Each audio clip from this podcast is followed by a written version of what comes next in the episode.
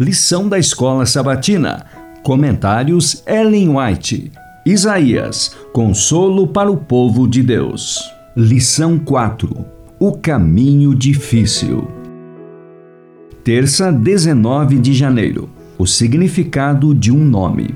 O preceito do Senhor. Não se ponham em julgo desigual com os descrentes. 2 Coríntios 6,14. Não se refere meramente ao casamento de cristãos com infiéis, mas todas as alianças em que as partes são levadas à íntima associação e na qual há necessidade de harmonia no espírito e na ação. O Senhor deu direção especial aos israelitas para que se guardassem distintos dos idólatras. Eles não deviam dar-se em casamento aos pagãos, nem formar com eles nenhuma confederação. Abstenham-se de fazer aliança com os moradores da terra para onde vocês vão, para que isso não seja uma armadilha no meio de vocês. Pelo contrário, derrubem os altares deles quebrem as suas colunas e cortem os postes da deusa Azerá.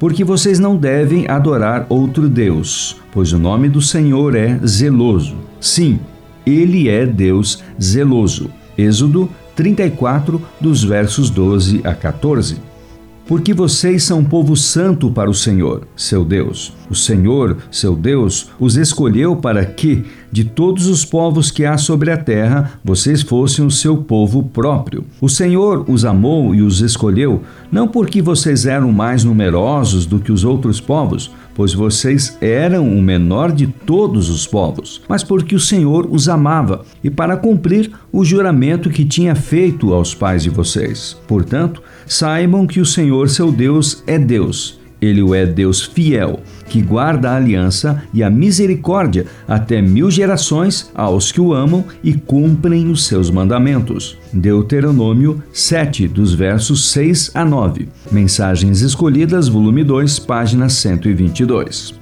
Pouco sabemos de nosso próprio coração e pouca intuição temos de nossa própria necessidade da misericórdia de Deus. Por isso é que tão pouco acalentamos aquela suave compaixão que Jesus manifesta para conosco e que devemos também manifestar uns para com os outros. Devemos lembrar-nos de que nossos irmãos são fracos e falíveis mortais, como nós mesmos. Suponhamos que um irmão por falta de vigilância, tenha sido arrastado pela tentação e que, contrariamente à sua conduta geral, tenha cometido algum erro.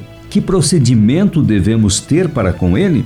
Da história bíblica, aprendemos que os homens que Deus empregou para realizar uma grande e boa obra cometeram pecados graves. O Senhor não os passou por alto sem repreensão, tampouco rejeitou seus servos. Quando se arrependeram, ele graciosamente lhes perdoou, revelando-lhes sua presença e por eles atuando. Considerem os pobres e fracos mortais quão grande é sua necessidade da misericórdia e longanimidade de Deus e de seus irmãos. Guardem-se de julgar e condenar os outros. Testemunhos para a Igreja, volume 5, páginas 246 e 247 quão grande é a misericórdia de Deus para com os ímpios. Os filisteus idólatras e o relapso Israel tinham igualmente desfrutado os dons de sua providência. Milhares de bênçãos, sem que fossem notadas, tinham caído silenciosamente no caminho de pessoas ingratas e rebeldes. Cada bênção lhes falava sobre o doador,